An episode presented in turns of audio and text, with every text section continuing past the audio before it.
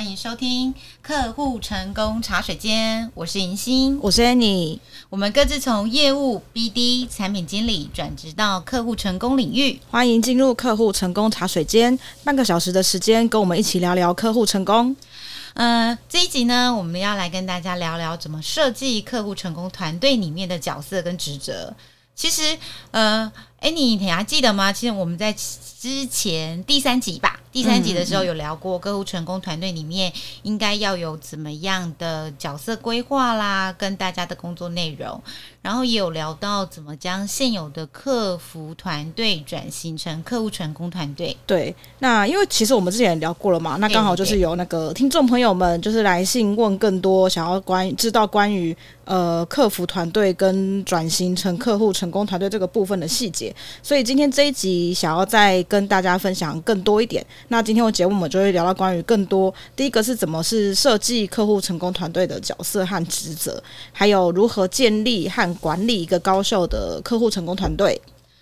呃，就我的经验跟看过的资料啊，我们在市场上，在就是各种的文章中，我们看过两种常见来用来建客户成功团队的方式。那我认为啊，一个是跨部门的，一个是独立性功能的。功能独立功能性的部门，什么是跨部门的建立方式？代表是说，这个客户成功团队就涵盖了五个部门，很多诶，蛮多的。可能就是你看，可能是五个 BU、五个 departments 之类的，反正是五个部门，包含了行销、业务、客户成功、PM。跟客服工程师，这里的客服工程师是指就是他比较懂技术啊，他不是写口的，但客户问到比较技术性的问题，他会回来支援回答，偏维运部分。对对对对对。然后，可是，在台湾应该比较常见看到的是后面的那一种，就是独立功能性的部门，就是呃，行销是一个部门，或者是业务是一个部门，然后客服成功本身是一个独立的部门。然后这些部门都是各自独立，只是以职权分工来串起部门之间的合作。呃，常见的应该就就是行销跟业务专门冲刺新的客户，然后产品 PM 跟 RD 开发新的功能，或者是再加上维运，就是维护既有的功能。那客户成功团队呢，就负责跟现有的客户互动。可是实际上组织大概长什么样？其实要根据就是观众朋友你们家，就是你们家业务需求跟规模，还有你在哪个产业进行调整。例如说，对于一个很大的公司，它如果跨国的话，它会需要就是更多的客户成功的级别角色，就是它的组织分工会更细。它可能就有不同的区的客户成功经理，或者是某一个产业，他就专门在这家公司负责某一个产业，比如说制造业、金融业、零售业，专门在负责这样子的产业的行业专家。那小公司比较长就是一条龙打天下啦，嗯，应该大家都这样。对，那哎、欸，你曾经待过哪一种类型的公司？就是你身或者是你身边比较常听到的，就是客户成功团队建立的方式是哪一些？呃，因为我待过小公司，也待过超过两百人的大公司，嗯、但是大家的呃分工的方式都比较类似，像是。呃，分还是分部门啦，分部门在运作，哦、然后可能是遇到相关客户成功的事情的时候，才会呃再派下去分工这样子。不是，就是只是客户进来之后就丢给你们的吗？呃，没有没有，这个比较少，还是有分部门啦。OK，对对对对。那只是说，呃，可能我最近一个待的服务过的客户，他比较类似说是，嗯、呃，因为我可能身兼了。客户成功又身兼 PM，对，所以问题的确是会先到我这边，没错。对，因为你是多条龙，对对对，所以找你就对了。对，那银星这边呢？就我个人的经验，我也是常待在后者为主的公司。哎、嗯欸，其实台湾好像大部分都是这样。对啊，嗯，我好像真的很少听到或遇到，就是有。台湾公司的组织阶层是跨部门性的，大概就是我们常待那样吧。就客户成功是一个独立的部门、独立的团队，然后跟其他的部门做跨部门的分工跟合作。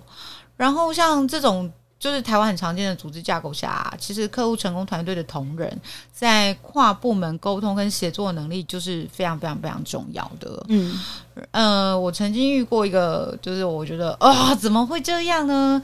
是一个，因为我之前曾经去接手，就是精进优化、改善人家的客户成功团队，就是他本来已经建好了哦，然后可能那个主管、老板觉得他的绩效这整个团队不太行，嗯、所以就换我去接手。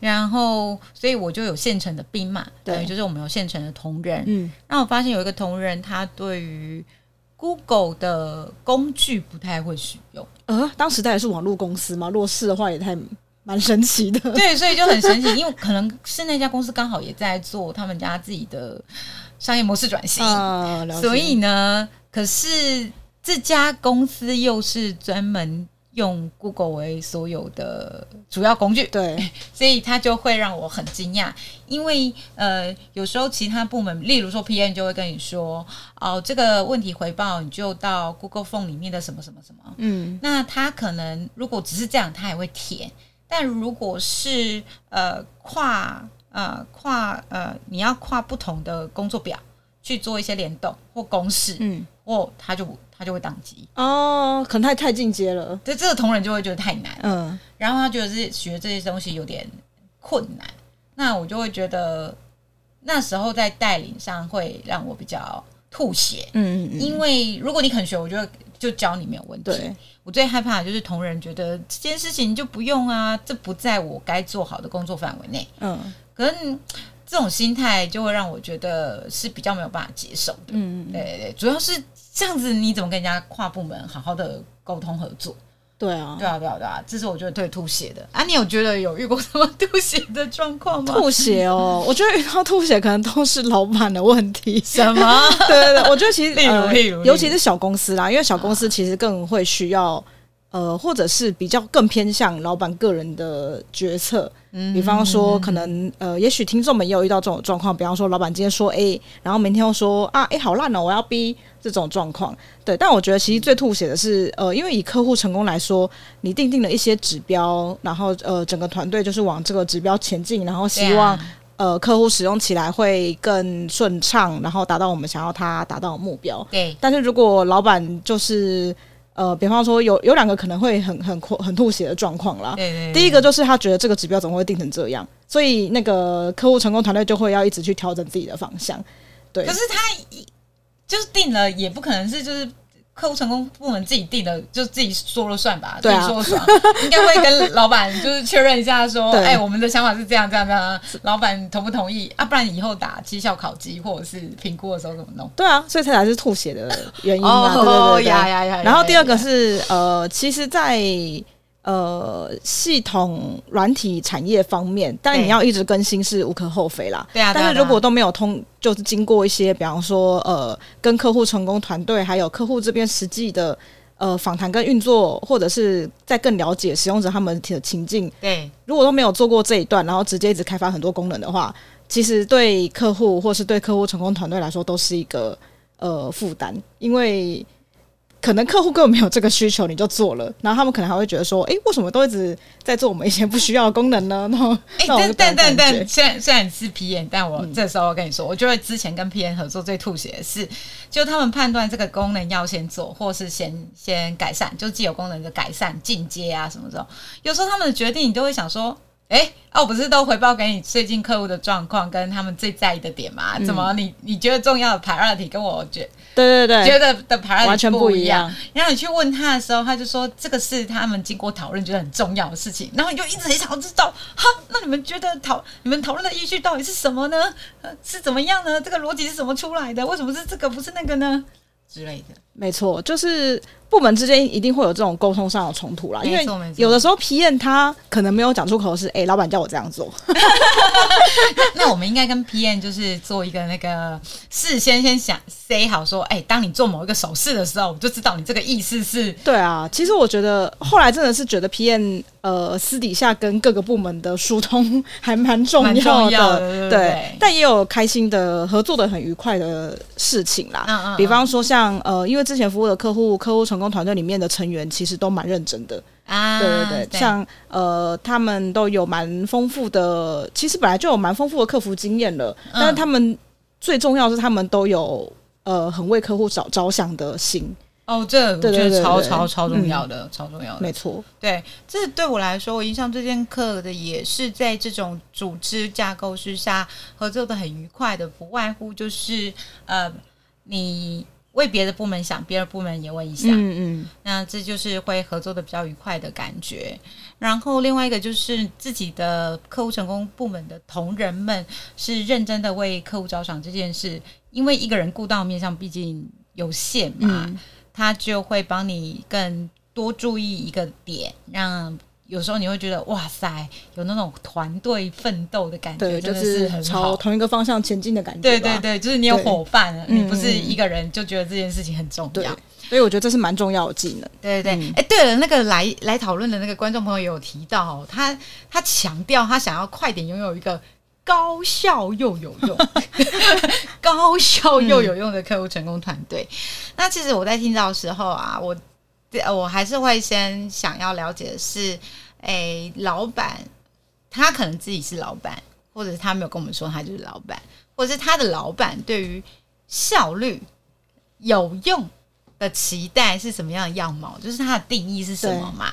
我们才能基于事实去做讨论跟制定行动计划啊。嗯，其实听到这个建立跟管理一个高效的客户成功团队，这个呃许愿吗？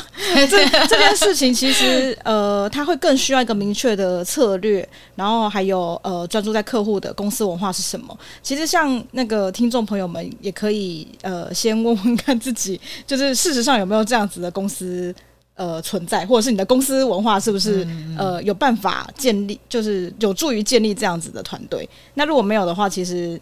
呃，我鼓励你自己先出来，先出来做一个。你是说那个没有这个公司文化的话，又不能离职的话，我们就先自做起，因为这样的公司文化就对。对，因为其实呃，我觉得公司文化是蛮。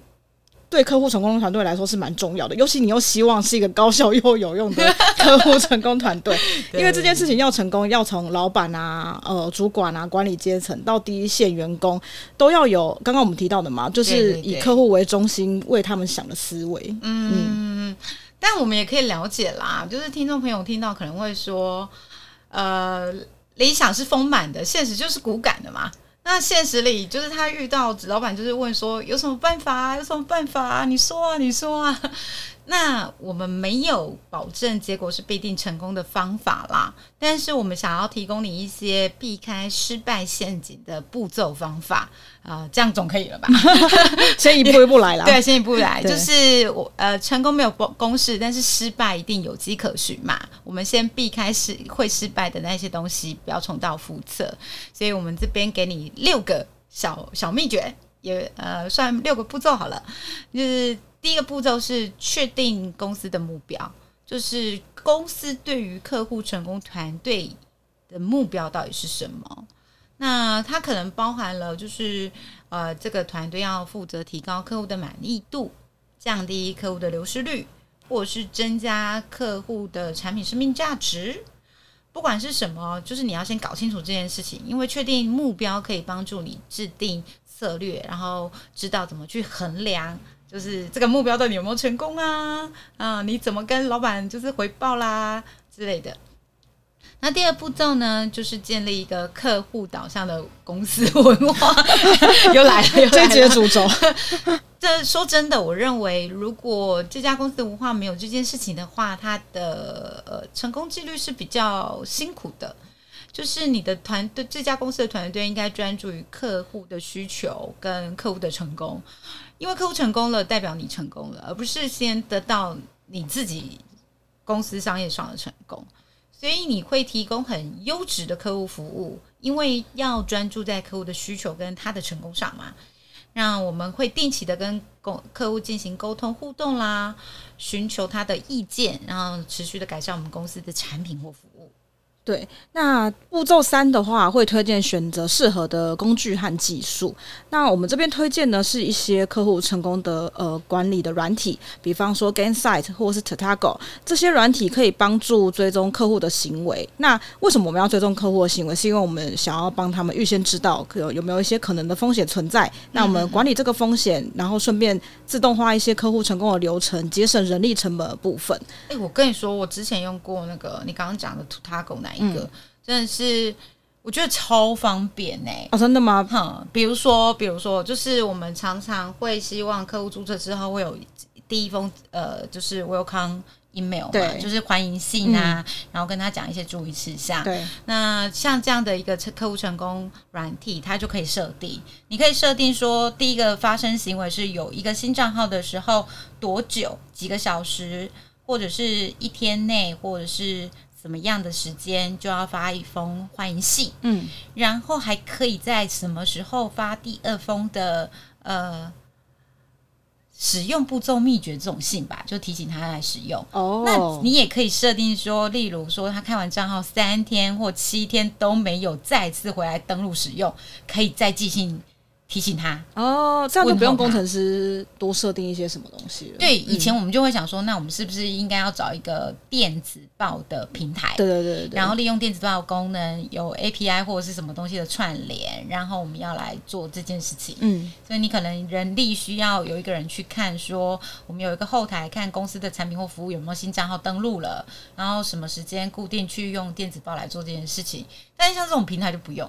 你光是这件事，它就可以帮你省下。根据我呃我之前的观察跟统计，大概就可以平均把这件事情提高，就是百分之八十的效率，然后缩短就是我们的同仁花在这些你知道切换时间到了要去注意，然后再发信，然后再怎么样啊？对对对，嗯、那大概每天可以挤出大概一到一点五个工时来做其他事情，我觉得还蛮划算的啦。哦、对，而且这样又省了开发的成本。对，而且这种东西都有自动化的，嗯、呃，就是数据 AI 工具之类的啊，对，也很方便。对，好，那步骤四的话，呃，要提供给团队是持续的培训和资源。这个步骤是为了要确保团队有呃相对应需要的技能和知识。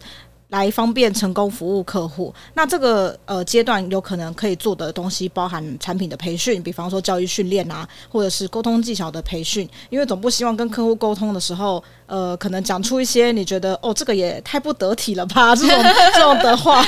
对。那另外的话，当然是客户的服务培训，这些都是呃公司可以持续提供给客户成功团队比较好的资源。那再是步骤五的话，呃，这个可能是老板们都会很想知道的，也是我们刚好提到的，嗯、就是衡量和优化你的效果，怎么打绩效啊，怎么评估你啦？对，那通常会使用关键绩效指标来衡量，呃，客户成功策略是不是有达到预期的效果。那我们其实前几集也有提到，其实这些指标都是根据可能呃你的公司或产品，它是呃提供了什么样的服务，希望客户达到什么样的呃目标。那这些目标可能包含。诶，客户留存率啊，或是客户流失率，或是进推荐人分数，我们叫 NPS。那根据这些数据，我们可以来继续优化客户成功的策略，或甚至甚至是优化产品的策略跟流程。嗯，那这里赶快就是再打一下广告。如果你没有听过的话，在第八集，在第八集，第八集我们有聊过了。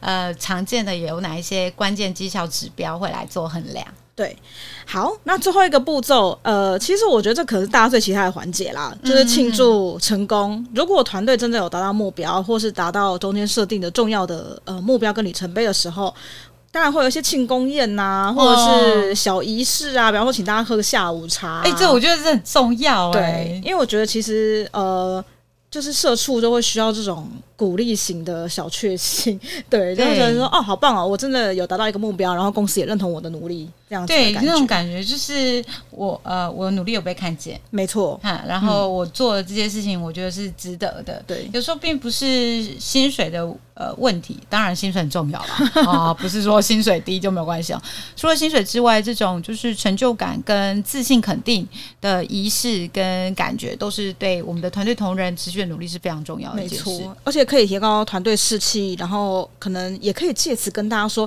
哎，那我们下一次目标是什么啊？”然后大家可以继续努力。嗯、我觉得这个对团队的呃整体的凝聚力是蛮重要的。对，我觉得它是算是一个软性吧，嗯、软性的管理方式之类的。嗯，好，那希望我们这一集这些建议对我们收听的朋友、节目的朋友们有所帮助。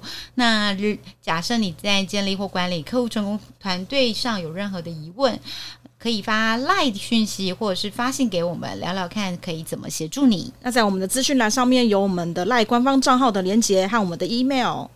那我们下一集呢，会跟大家分享说，客户成功团队会用到的工具跟技术有哪一些？特别是现在 AI 很夯嘛，大家都会想说，那是不是可以用什么什么 AI 技术啊，然后减少人力之类的呀？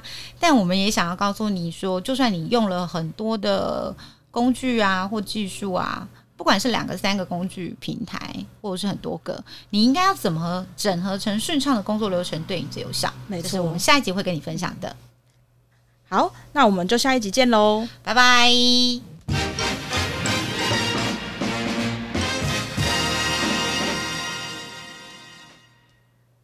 在每一集节目的最后，会有一个活动小贴士单元，我们会分享办活动的小秘诀。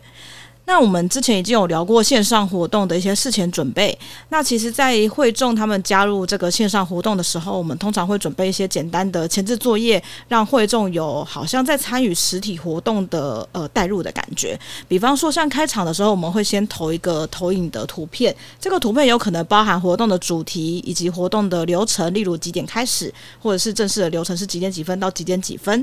然后以及相关，如果有网址的 QR code 的话，也可以放在这个图片上面。那另外，我们可能会搭配一些背景音乐，以及主持人可能可以呃不时的穿插一些广播，例如提醒大家签到，或者是提醒大家哦，今天的活动是几点几分开始。那这样子的提醒，除了让会众有更在会场里面的参与感之外，也可以顺便让会众确认一下他到底听不听得到我们这边发发出来的声音。这个也是帮助会众测试的好方法。不然的话，可能就会在活动开始的时候有些小差错的话，呃，就会比较需要花费一些线上客服的人力去帮会众处理。那我们这一集活动小贴士的分享到这边，每一集活动小贴士单元内容也会同步放在我们的 IG 上面，有兴趣的话可以点选资讯栏的 IG 连接，点过去会有更多的内容可以观看。那我们就下一集再见喽。